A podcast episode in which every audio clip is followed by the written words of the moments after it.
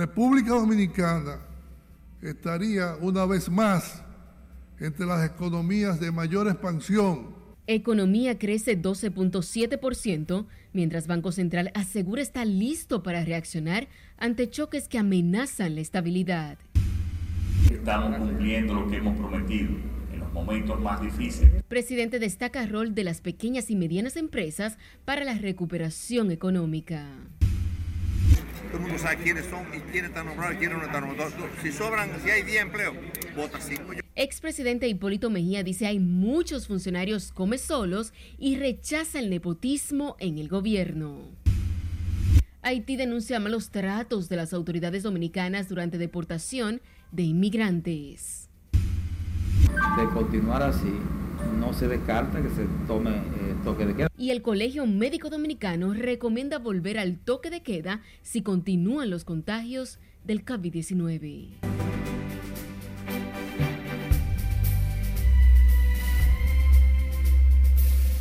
Buenas noches, feliz viernes, bienvenidos a esta emisión estelar de Noticias RNN. Soy Janeris de León.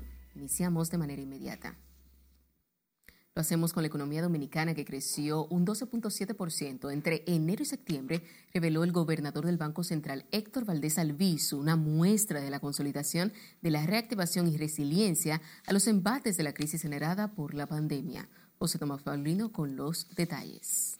En términos interanuales, la ocupación total aumentó en 312.958 personas para un crecimiento de 7.05%. Valdés Alviso hizo un balance del comportamiento de la economía dominicana en los primeros nueve meses del presente año en la conmemoración del 74 aniversario de la fundación del Banco Central. El Fondo Monetario Internacional proyecta un crecimiento de 6,3% para América Latina, sustentado en la reactivación del consumo privado y en mejores términos de intercambio para las economías más grandes de la región. Un punto a destacar en el informe del Fondo Monetario Internacional es que República Dominicana estaría una vez más entre las economías de mayor expansión, pronosticando una expansión del PIB real de 9,5% durante 2021. El dinamismo económico estuvo liderado por hoteles y restaurantes con crecimiento de 31.8%, construcción 30%, manufactura de zonas francas 24.2% y manufactura local 11.7%. Destacó el impacto de las medidas de flexibilización tomadas por la Junta Monetaria, que otorgó facilidades de liquidez por 215 mil millones de pesos a la banca comercial, que ha colocado hasta el momento 50 mil préstamos. Esto quiere decir que la economía dominicana está por el camino correcto y que el sector privado ha reaccionado positivamente. El gobernador del Banco Central situó en 2.337.3 millones de dólares la inversión extranjera directa, en 7.861.3 millones de dólares las remesas y las reservas internacionales ascendieron a 12.932.4 millones de dólares entre enero y septiembre. El sistema financiero consolidado mantiene una solvencia de 22.3%, muy superior al 10% requerido por la actual normativa y al 8% del estándar de Basilea. Como otro dato positivo, Valdés Albizu destacó la recuperación del 100% de los empleos perdidos en zonas francas a consecuencia de la pandemia. Sustentado en el desempeño entre enero y septiembre, aseguró que la República Dominicana concluirá el 2021 con crecimiento económico de un 10% superior al proyectado por el FMI y otros organismos internacionales. La inflación se mantuvo en 5.88% entre enero y septiembre, por debajo de la interanual que fue de 7.74%, motivada por factores externos asociados al incremento en los precios del petróleo, las materias primas, los fletes y otros. José Tomás Paulino, RNN. A propósito de este tema, economistas y comerciantes difieren en torno al crecimiento económico de 12.7% que exhibe el país, alcanzado de enero a septiembre de este año, según reveló el gobernador del Banco Central Héctor Valdés Albizu. Jesús Camilo está en directo y nos amplía esta información. Muy buenas noches, pasamos contigo. Muchas gracias, buenas noches. Ante el crecimiento económico que exhibe la República Dominicana, Diversos sectores consultados esperan que continúe el dinamismo económico en el país a propósito de la época navideña. Ante el desempeño positivo que registra la economía en los últimos nueve meses del año, de acuerdo a las estadísticas del Banco Central, para algunos comerciantes ese comportamiento no se ha reflejado en la oferta y demanda de servicios en los sectores más populares. En demanda de productos y servicios, ese crecimiento de 12.7 que dice el Banco Central en beneficio de la gente, honestamente yo no lo he visto. Sin embargo, el dinamismo económico se ha sentido en parte, de acuerdo a la Asociación de Comerciantes Jóvenes del Distrito Nacional. En la parte de que el gobierno volvió a entregarle la tarjeta Solidaridad al colmado, a los colmados de tallita, aplaudimos esa medida porque incentiva la economía del comercio detallista, de los pequeños comerciantes. Economistas aseguran que el país ha evidenciado un crecimiento económico real, sustentado en las políticas de orientación monetarias, el turismo y otros importantes renglones que impulsan el desarrollo del país. Un crecimiento impresionante de la economía dominicana. Los sectores que apoyaron este crecimiento son los que están vinculados al mercado internacional, fundamentalmente eh, el turismo y el tema de la zona franca. De acuerdo al Banco Central, el comportamiento económico nacional es una muestra de la consolidación y reactivación, lo que también pronostica que la República Dominicana cerrará el año con un crecimiento económico de un 10%, superior a lo proyectado por organismos internacionales. Ante una eventual reforma fiscal en el país, esperan que la misma sea integral, que continúe contribuyendo a impulsar el desarrollo económico del país. Es lo que tengo hasta el momento. Paso contigo al set de noticias. Te agradecemos, Camilo. Y sepa que también entre ciudadanos hay posiciones encontradas sobre el crecimiento de la economía. Unos dicen que todavía no logra reponerse de los efectos de la pandemia, mientras que otros aseguran que ese crecimiento debe comenzar a reflejarse en la clase más necesitada del país. Es verdad que la economía crece, tiene más de 50 años creciendo por encima de un 5. El problema no es si la economía crece o no, que es bueno, el problema es si ese crecimiento llega a la mayoría de la población o a dónde se va ese crecimiento. Yo considero de que no, de que no ha mejorado, pero vamos a ver en estos últimos tiempos qué va a suceder. Este viernes, el gobernador del Banco Central, Héctor Valdés Albizu, dijo que conforme a cifras preliminares, en enero-septiembre el Producto Interno Bruto real creció 12.7% con respecto al mismo periodo del año pasado. De su lado, el presidente Luis Abinader garantizó el abasto de mercancías y artículos para la temporada navideña e intentó calmar a dirigentes del comercio preocupados por el previsible impacto de la congestión global con los fletes. Laura Lamar con los detalles. Vamos a continuar trabajando para no dejar a nadie atrás en este camino hacia la recuperación aunque el presidente Luis Abinader reconoce que existen problemas de logística en el transporte de carga y retrasos en la llegada de materias primas, descarta que eso afecte el dinamismo económico. Estamos cumpliendo lo que hemos prometido en los momentos más difíciles de una economía mundial de los, de los últimos 50 años pero el presidente de la Asociación Nacional de Detallistas reveló este viernes que el sector de calzados, plásticos y materiales de limpieza están afectados por la situación global. Desafortunadamente van a seguir subiendo por un problema de la logística.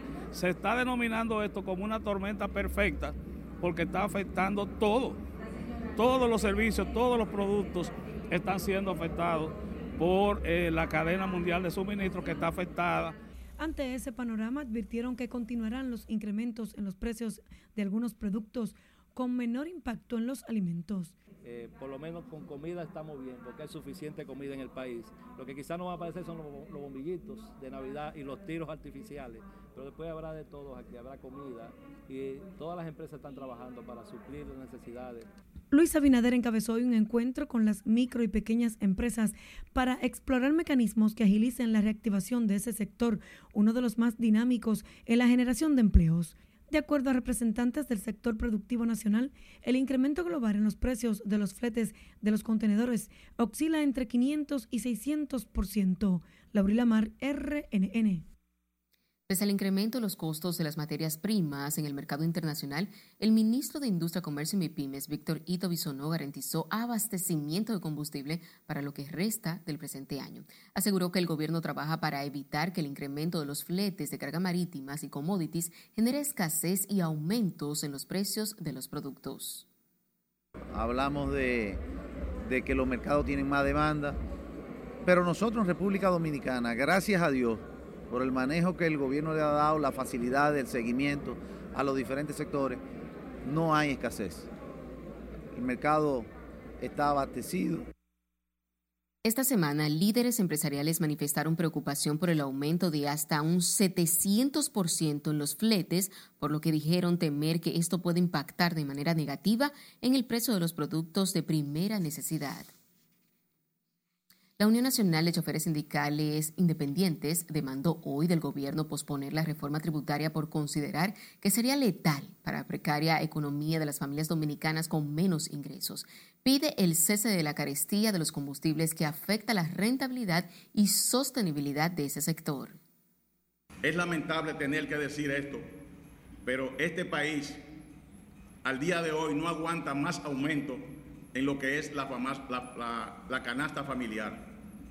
Nuestros choferes a nivel nacional están afectados en este momento por lo que son las alzas de los combustibles. Y además de la hora pico.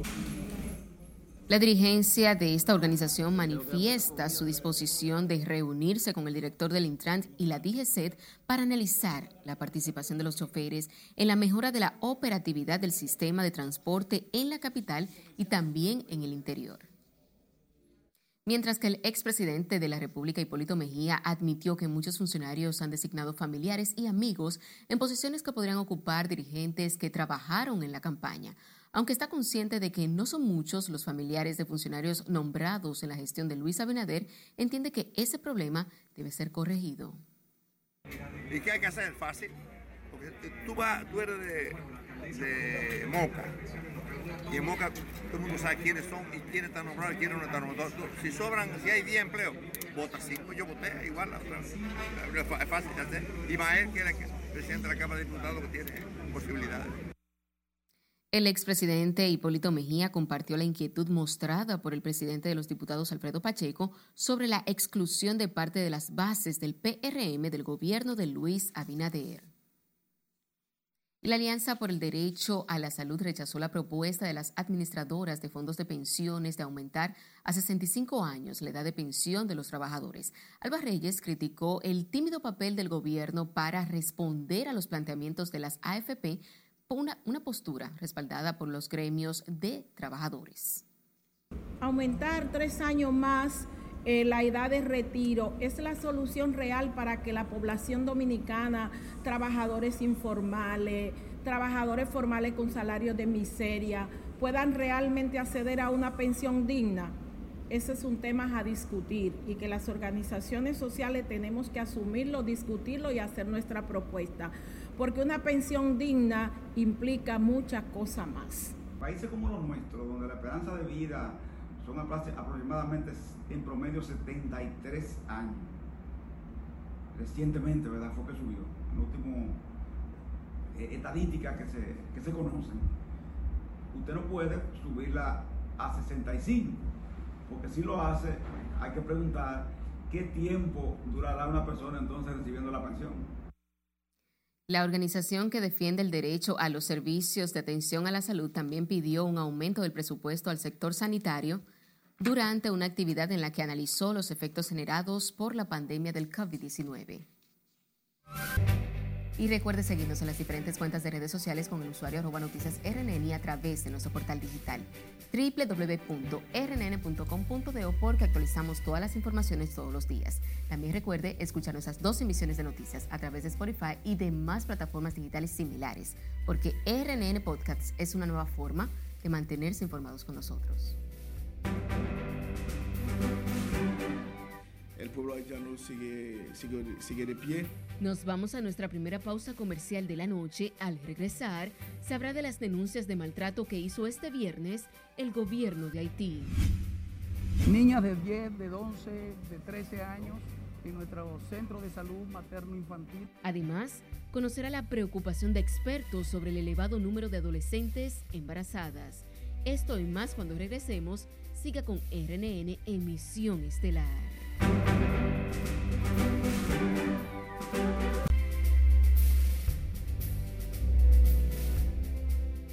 La Fiscalía de La Habana advirtió de consecuencias penales a Junior García, organizador en la capital cubana de una marcha para el 15 de noviembre, en caso de que salga a manifestarse este dramaturgo disidente. Miguel de la Rosa nos amplía. El aviso se produce luego de que los organizadores de la marcha en otras siete provincias mantuvieran su convocatoria a las protestas, el gobierno señaló que la manifestación constituye una provocación porque se busca un cambio del régimen cubano, cuyo sistema socialista tiene carácter de irrevocable en la Constitución y que los organizadores tienen vínculos con agencias de Estados Unidos. El gobierno colombiano ofreció su colaboración con Haití frente a cualquier requerimiento de Mario Antonio Palacio, capturado en Jamaica por su supuesta participación en el asesinato del presidente Jovenel Moïse. La notificación fue recibida desde la Oficina Central Nacional de la Interpol en Jamaica, junto a una solicitud para verificar si Palacios de 43 años tenía requerimientos judiciales en su país natal. Pasamos a Nicaragua, porque a solo dos semanas de las elecciones presidenciales en las que el presidente Daniel Ortega busca su cuarto mandato consecutivo sin ningún rival de peso, los dos máximos líderes del gremio empresarial fueron detenidos, aumentando a casi 40 la lista de opositores arrestados. Rusia, primer país del mundo en registrar una vacuna contra el COVID-19, la Sputnik 5, y que además ha desarrollado con éxito otros test inoculantes que se encuentran disponibles en el país registró este jueves su récord más alto de contagio y muertes por COVID-19 desde el inicio de la pandemia, con 35.416 nuevos casos y 1.011 muertes. El presidente ecuatoriano Guillermo Lazo dispuso este viernes la suspensión del incremento mensual del precio de los combustibles, hecho que había propiciado protestas e irritación de los sectores sindicalistas, indígenas, transportistas, agricultores y campesinos. En paralelo, el mandatario enfrenta presión porque su nombre se mencionó en los papeles de Pandora.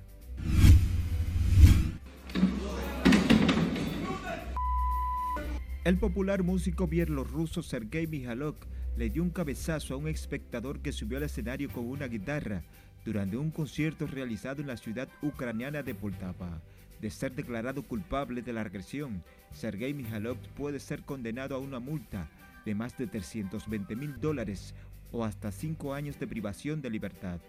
En las internacionales, Miguel de la Rosa. Retomando con las informaciones nacionales, el presidente de la Cámara de Diputados, Alfredo Pacheco, calificó como incontrolable la crisis e inestabilidad política y social de Haití, lo que amerita la urgente intervención de la comunidad internacional. Nelson Mateo con los detalles. La situación en Haití está haciendo crisis. Haití es como un barril de pólvora a punto de estallar. La crisis política y social se agravó con el asesinato de su presidente Jovenal Moïse, aún sin aclarar. Controlado casi en su totalidad por descontroladas organizaciones criminales, el país más pobre del hemisferio no es seguro para nadie, inquieta al presidente de los diputados. Comunidad internacional ha sido irresponsable con el tema haitiano, que han querido dejarle ese problema a nosotros, a la República Dominicana, que somos somos sus vecinos más cercanos.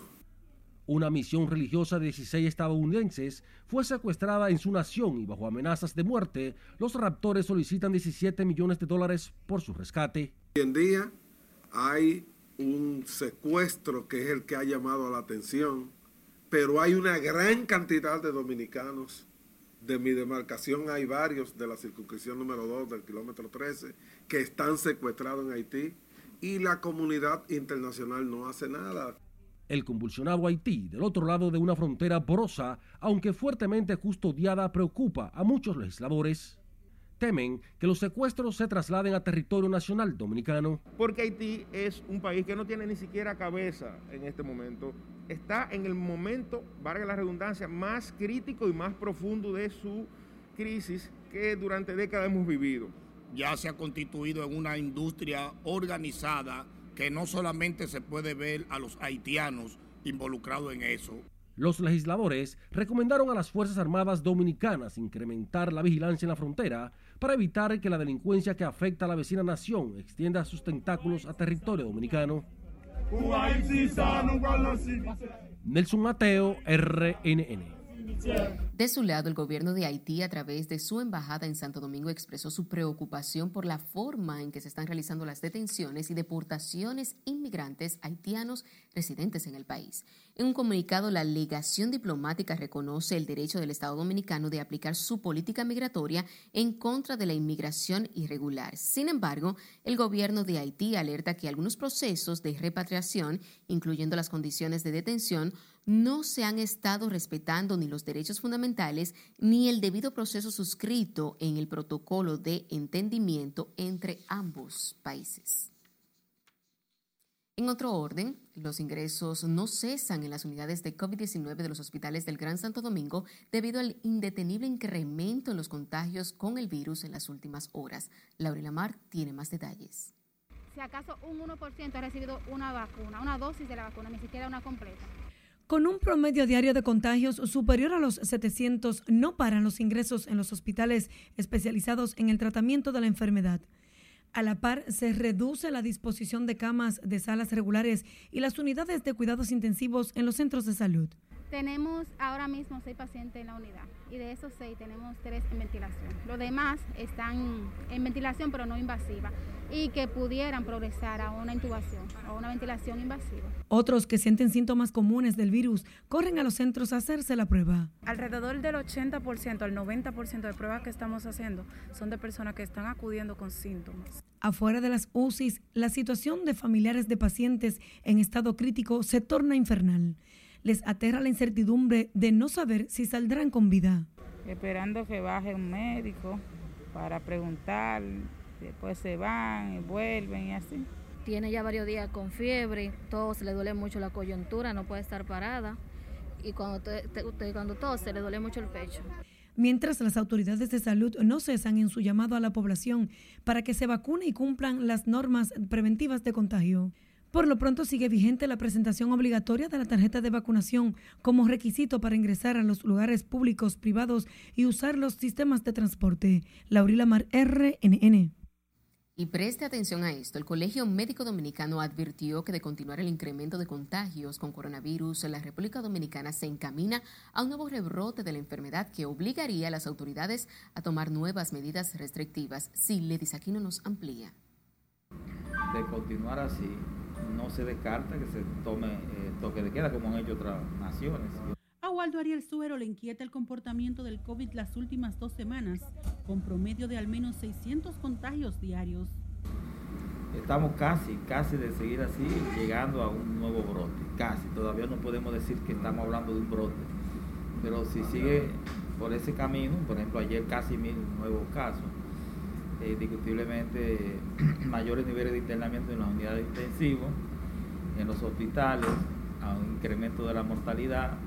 Ante el preocupante cuadro del COVID, también aumentaron las enfermedades respiratorias en los últimos días.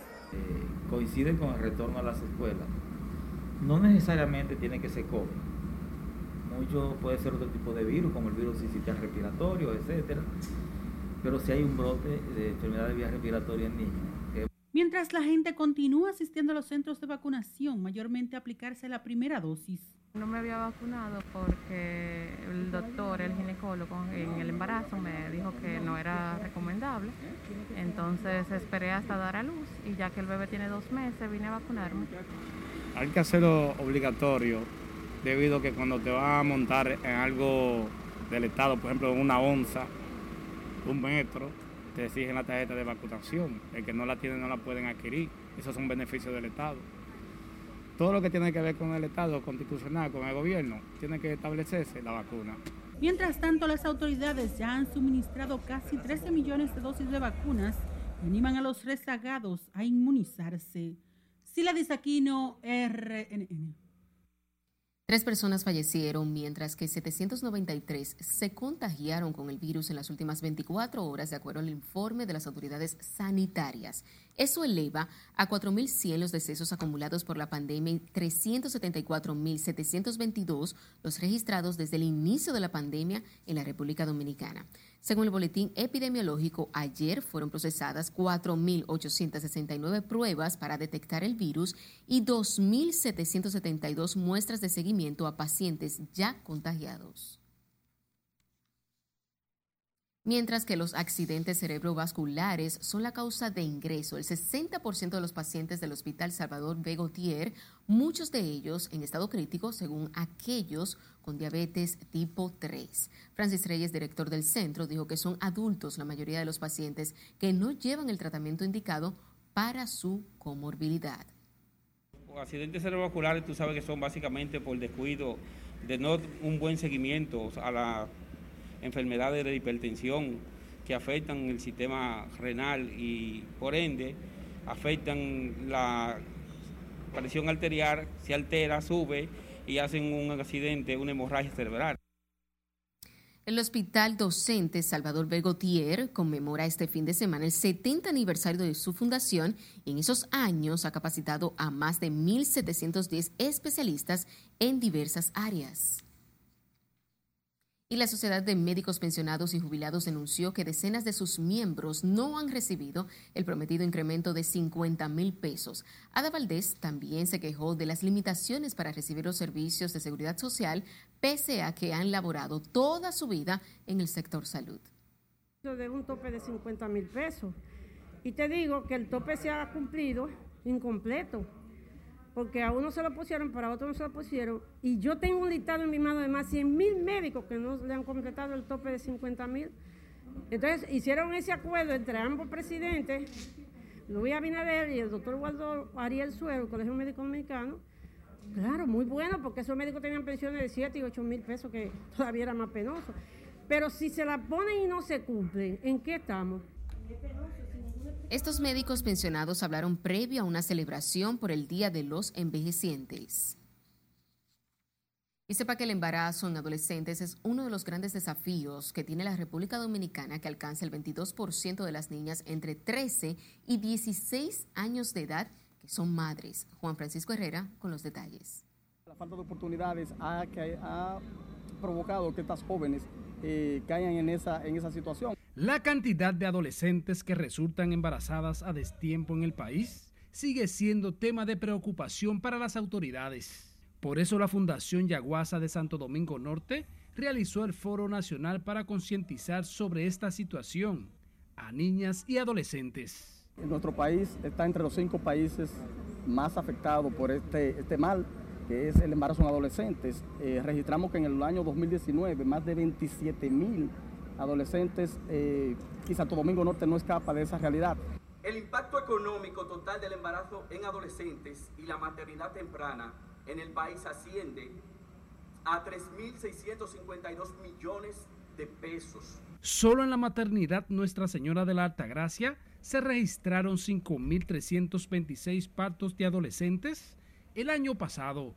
Y de verdad que se necesitan políticas públicas más inclusivas, se necesitan políticas públicas que logren mitigar este problema que nosotros tenemos. Porque cuando una niña da luz a un niño, entonces, como dice el refrán popular, un muchacho con un muchacho está condenado a la pobreza. La deserción escolar, violencia y aumento de la pobreza sufren las menores que resultan embarazadas a temprana edad.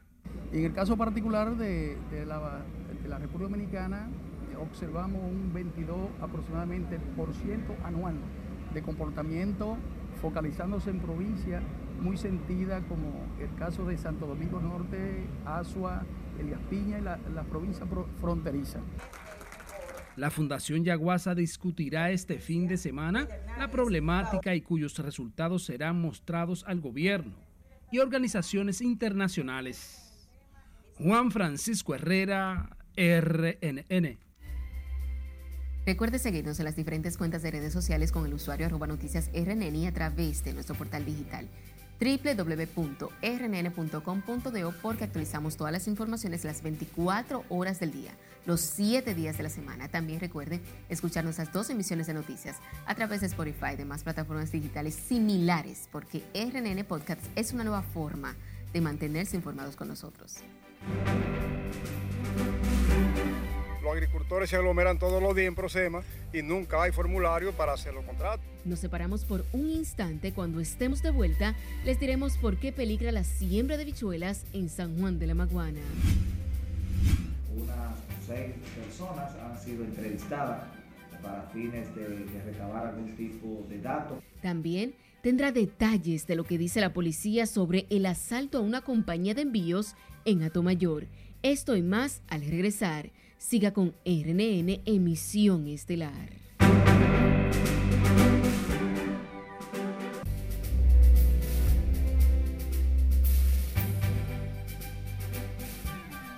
Y seguimos en vivo con más informaciones. En los grandes mercados, comerciantes y clientes se enfrentan a una situación difícil ya que denuncian incrementos en los precios de los productos que demandan la demanda masiva. Scarlett Wichardo con los detalles.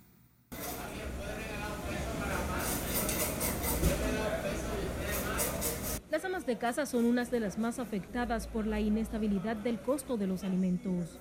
Solamente la misericordia de Dios es que no, uno está sobreviviendo, pero todo está caro, todo. No hay vida.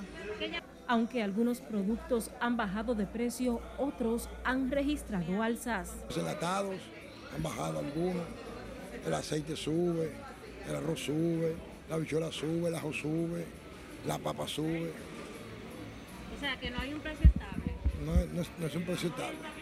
La situación se torna insostenible para las familias de escasos recursos, con muy pocas opciones para extender los magros ingresos. Siempre el que menos puede, el consumidor último es que carga con todo y es el más pobre. Entonces ellos quieren venderle al pueblo una cosa que no es. Yo creo que sí, después de la pandemia para acá todos los precios han subido demasiado, la situación se ha puesto difícil ya tú sabes. Entre los alimentos con mayor demanda en este mercado figuran el arroz, las habichuelas rojas, la cebolla y el ajo, entre otros. Los ciudadanos consultados piden al gobierno acciones más efectivas que puedan mitigar las alzas.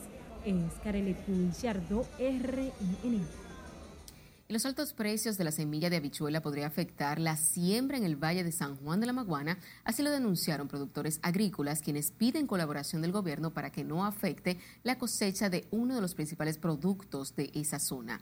Julio César Mateo nos cuenta más. El Ministerio de Agricultura fijó en 3.500 pesos el quintal de semilla de habichuelas. Lo considera inalcanzable la mayoría de productores. Con la siembra de habichuelas que se inicia el próximo 5 de noviembre hay en el sector agropecuario, en el Valle de San Juan, un gran desasosiego, incertidumbre, porque se han elevado a, niveles inalcanzables los costos de producción. También fue limitado el operativo de preparación de tierras anunciado por el gobierno. Eh, muchísimos productores pequeños de 15, 20, 25, 50 de abajo, que es lo que le están eh, elaborando los dos pasos, se han quedado algunos esperando el operativo porque tal vez no han tenido acceso a los créditos del banco. En el Valle de San Juan siembran cada año aproximadamente 250 mil tareas de habichuelas. Podría reducirse al 40% si los agricultores no reciben el reclamado apoyo del gobierno. Todo eso es un fracaso para nosotros los pobres. La ayuda no nos está llegando directamente. Nosotros le avisamos al ministro de Agricultura a ver lo que puede hacer con la siembra de habichuela aquí en San Juan. La siembra está fijada para iniciar el 5 de noviembre venidero. Muchos productores temen no poder hacerlo. decirle al presidente de la República y al ministro de Agricultura que está cruceando ahora mismo una crucijada lo que es eh, la institución de Prosema, porque los agricultores se aglomeran todos los días en Prosema y nunca hay formulario para hacer los contratos. San Juan sigue siendo la provincia con mayor producción agrícola en la región sur. En San Juan de la Maguana, Julio César Mateo, RNN. En otro orden, el director de Compras y Contrataciones Públicas, Carlos Pimentel, reiteró que ningún ente internacional tiene la facultad de controlar bienes o servicios para pagar nóminas por fuera, como denunció el director de presupuesto, José Rijo Prespot. Pimentel se refirió a la irregularidad detectada en la transferencia de fondos al programa de las Naciones Unidas en la nómina del Gabinete de Políticas Social del anterior gobierno. Eso no está previsto, lo sostenemos como lo establecimos en esa circular de septiembre del año pasado. Ningún ente puede asumir las funciones de contratar, que es responsabilidad exclusiva de los ministerios y de las direcciones. El presidente de Alianza Dominicana contra la Corrupción también denunció que esas prácticas de transferencia de fondos a organismos internacionales continúa en el actual gobierno con la compra de equipos para el Ministerio de Educación mientras que más de 100 mil millones de pesos en activos y proyectos inoculados de, dilución, de la disuelta OISOE han sido traspasados por la Comisión Liquidadora de Órganos del Estado. Margaret Ramírez con la historia. Contento de poder cumplir la misión 208 nuevos proyectos quedan a partir de hoy en manos del Ministerio de Obras Públicas para su revisión, auditoría y posterior conclusión. Incluye contratos de edificaciones de aulas para la UAS, electrificación de zonas y construcciones de carreteras que fueron entregadas por la Comisión Liquidadora de Obras del Estado por un monto superior a los 34 mil millones de pesos. Ahora pasan estos proyectos a obra pública para ser revisados, auditados, chequeados, para concluir esa obra porque son importantes para las comunidades de nuestro país y están distribuidas en todo el territorio de la República. Desde la eliminación de la Oficina de Ingenieros Supervisores de Obras del Estado, han sido entregados a obras públicas más de 800 expedientes de obras finalizadas y otras por completar. Eh, muchos de ellos son proyectos iniciados, otros son proyectos que nunca se iniciaron, que están, digamos, en cero, y otros proyectos que están prácticamente en una fase de finalización eh, que el Ministerio de Obras Públicas está procediendo a los cierres definitivos. El jefe de Gabinete de Obras Públicas adelanta que muchos de esos expedientes son trabajados en coordinación con el Ministerio de Hacienda para agilizar el pago de deudas pendientes.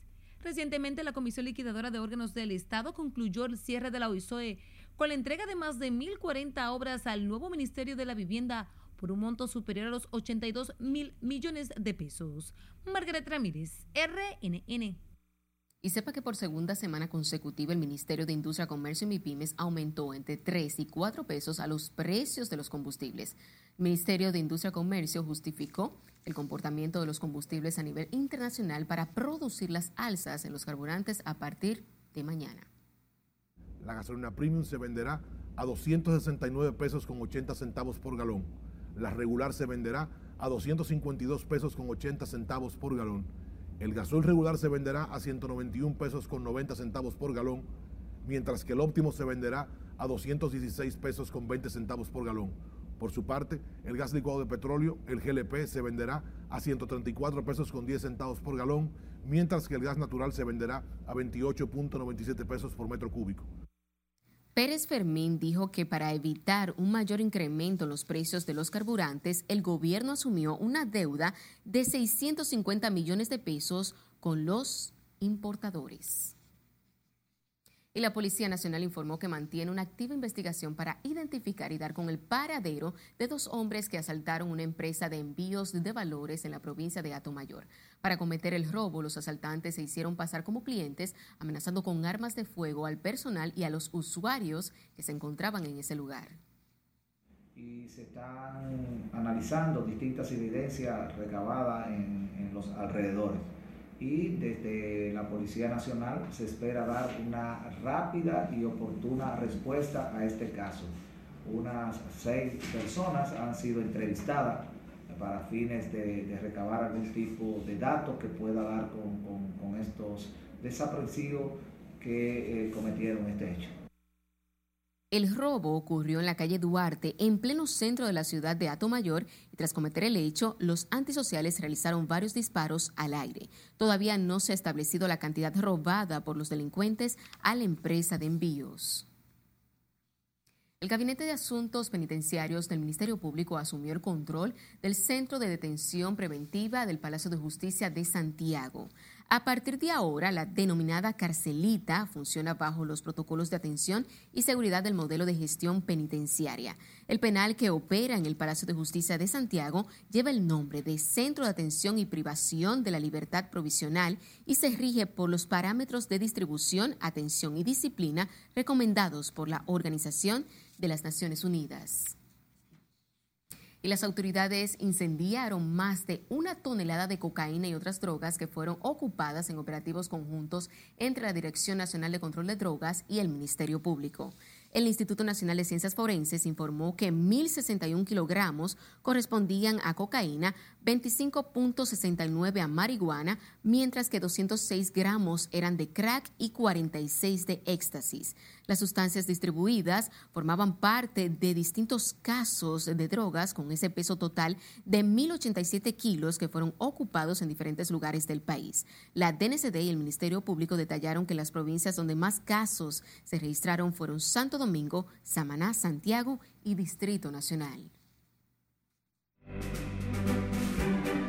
El valor de poder cargar mensualmente un vehículo eléctrico no pasa de dos mil pesos. Pasamos a nuestro último corte comercial. Cuando regresemos, conocer a cuántos vehículos forman parte de la movilidad eléctrica. Además, les contamos de la amplia agenda que agotará el fin de semana el presidente Luis Abinader. No se vaya, ya regresamos.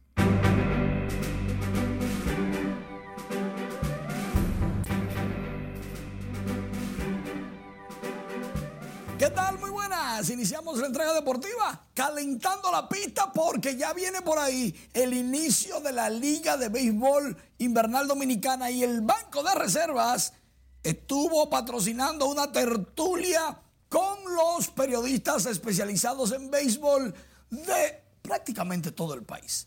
Allí estuvimos conversando de múltiples tópicos de nuestra liga de nuestro próximo torneo y definitivamente van reservas apoyando tanto a la pelota como a todo el deporte en República Dominicana. Y por van reservas es que tenemos pelota. Na Ay, de las mías, Laura Amelia Fermín Genao es la madrina de las Águilas Ibaeñas de esta próxima temporada. Aplauso, licenciada. Esa, esa es de las mías de verdad. Claro, que han pasado muchas muy buenas por ahí, por las águilas ibaeñas como Yamel Llenas y Darío Gobaira y la doctora Ronnie y Laura, pero bien. Carlos Correa pidió la hora o le dijo a Boston, eh, es hora de irse en el juego 1. Pero ¿qué pasa? Que en el juego 3, Eduardo Rodríguez le dijo a Carlos Correa cuando le sacó de out, es hora de irse. No le gustó a Alex Cora, su manager. Adivinen, en el juego número 6 entró la hermana Mary Catherine y lo primero que hizo fue, le llegó la hora y relajó la hermana, la monja, a los Boston. Realizó su lanzamiento de honor y adivinen, volvió a relajar y hacerle bullying a los jugadores de Boston. Y atrás decía el rally de las monjas. O sea, que si usted tiene a Dios de su lado, no pierde. Y efectivamente, en el primer episodio, un batazo por el shortstop al tube, se tira de cabeza y hace una excelente jugada. Ustedes ven que si usted tiene a la monja de su lado, no hay forma. En el mismo primer episodio, Álvarez, Jordan Álvarez, batea, se le cayó la bola, se le cayó la bola al center field. Usted ve la suerte con la defensa Anotó Houston la primera carrera y así se fue 1 a 0 tirando no hit de Luis García hasta el sexto episodio. Cuando Houston anotó la segunda y ya para el episodio número 7 están ganando los Astros dos carreras por cero. Pero en la NBA, ¿qué tal si vemos a Chris Duarte encestando una de tres? Indiana perdió lamentablemente el 135 por 134 de Washington Wizards, pero Chris Duarte logró 15 puntos, 4 rebotes, 5 asistencias, su segundo juego en la NBA Está muy bien Chris Duarte, aunque no fue el mejor encestador de su equipo, pero sí está activo y saliendo en el quinteto, en el quinteto inicial de los Pacers de Indiana. Todo esto y mucho más en nuestra página web y redes sociales, incluyendo TikTok. Como debe de ser. Feliz fin de semana. Te ve bien de rosado, pero me gusta más de azul. De azul, me imagino. A mí también. Muchas gracias. La movilidad eléctrica gana terreno en la República Dominicana con un parque automotor de casi 3.000 unidades de autos eléctricos. Rafael de Olio, experto en esa materia, explicó que algunos de los automóviles eléctricos presentes en territorio nacional son de alta gama, es decir, muy costosos, aunque nada es comparable a la posibilidad de respirar aire puro.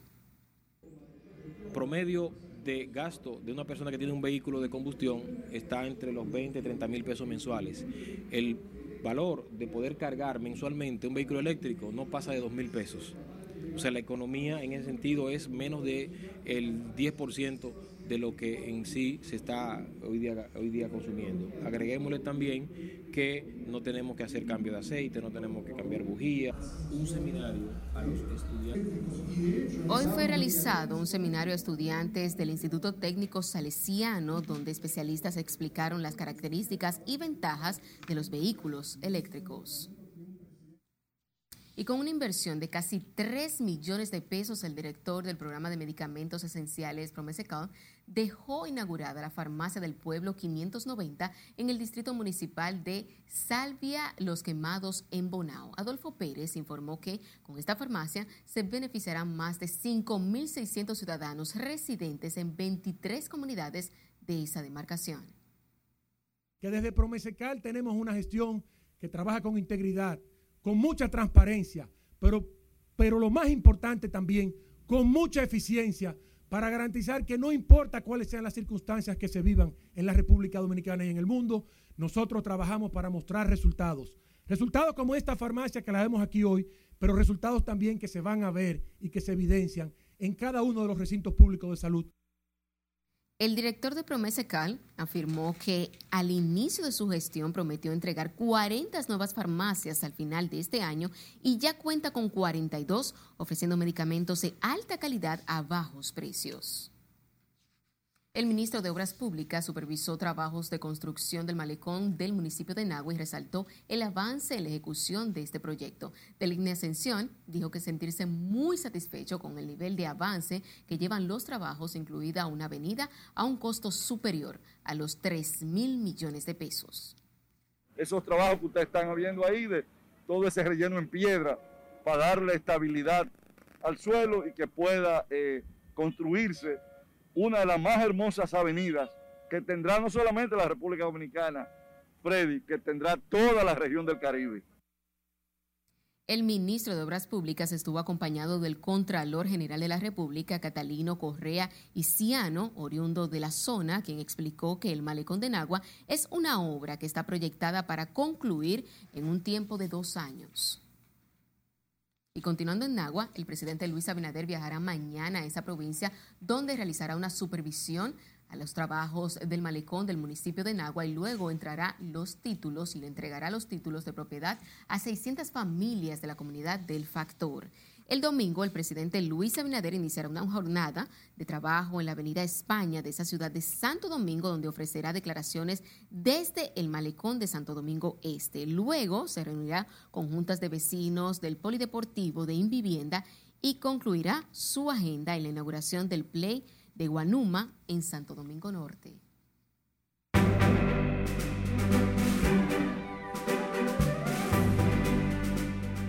Hola, ¿qué tal? Buenas noches. La canción de autor estuvo presente esta noche en el Teatro Nacional. Aquí los detalles. El reconocido cantautor canario Pedro Guerra presentó esta noche su disco El viaje en el Teatro Nacional. Su álbum número 18 hace su primera parada en Latinoamérica, ya que es el primer concierto internacional que realiza el cantautor español luego del inicio de la pandemia. Con su banda interpretó sus nuevas y viejas canciones como Debajo del Puente, Contamíname, Daniela o Pasaba por aquí. Es la segunda vez que el cantautor español se presenta en el Teatro Nacional bajo la producción local de Big Star Santo Domingo. Como parte de las actividades por el 20 aniversario de la provincia Santo Domingo Este, todo el fin de semana continuará la presentación del Festival Folclórico Internacional Fradique Lizardo con la participación de delegaciones de cinco países. En el evento que se desarrolla en la Parada de la Cultura en Santo Domingo Este, se presenta la exposición Instrumentos Ancestrales Musicales. El festival está dedicado a uno de los más grandes investigadores y propulsores del folclore dominicano, Fradique Lizardo, quien investigó, analizó y publicó la mayoría de las expresiones tradicionales del país. El exponente urbano El Alfa subió esta noche a su histórico concierto en el Madison Square Garden de la ciudad de New York. El intérprete de Suave dedicó su concierto a todos los latinos. Varios artistas le han manifestado su apoyo, entre ellos Romeo Santos y Fernando Villalona. El actor Alec Baldwin disparó un arma de fuego de utilería el jueves en el set de la película Roast en Nuevo México. La directora de fotografía murió y el director de cine resultó herido después. La directora de fotografía Alina Hutchins, de 42 años, fue trasladada al hospital en helicóptero y el personal médico del hospital de la Universidad de Nuevo México la declaró muerta, según la oficina del condado de Santa Fe. Roast es una película del oeste ambientada en la década del 1880 protagonizada por Alec Baldwin, Travis Fimmel y Jensen Ackles. Y el rey de la bachata, Romeo Santos, se paseó el jueves por las hermosas playas de Bahía de las Águilas como parte de sus vacaciones en el país, donde estará hasta el próximo domingo. Desde esta mañana circulan en las redes sociales varias imágenes que demuestran que el cantante estuvo en la provincia de Pedernales, al sur del país. Romeo se estaría quedando en un complejo de la Romana y desde ahí fue en helicóptero hasta Bahía de las Águilas. Qué bueno que este grande de la música se pasea por toda la isla, no solo en Punta Cana, qué bueno porque hay otros rincones que necesitan de la promoción a través de los artistas. Hasta aquí diversión feliz, fin de semana. Disfrutando de nuestras tierras, que es su tierra también. Y de la playa más bella del país. Ah, para que veas. Muchísimas gracias. Contigo finalizamos esta emisión estelar de Noticias RNN. Feliz resto de la noche.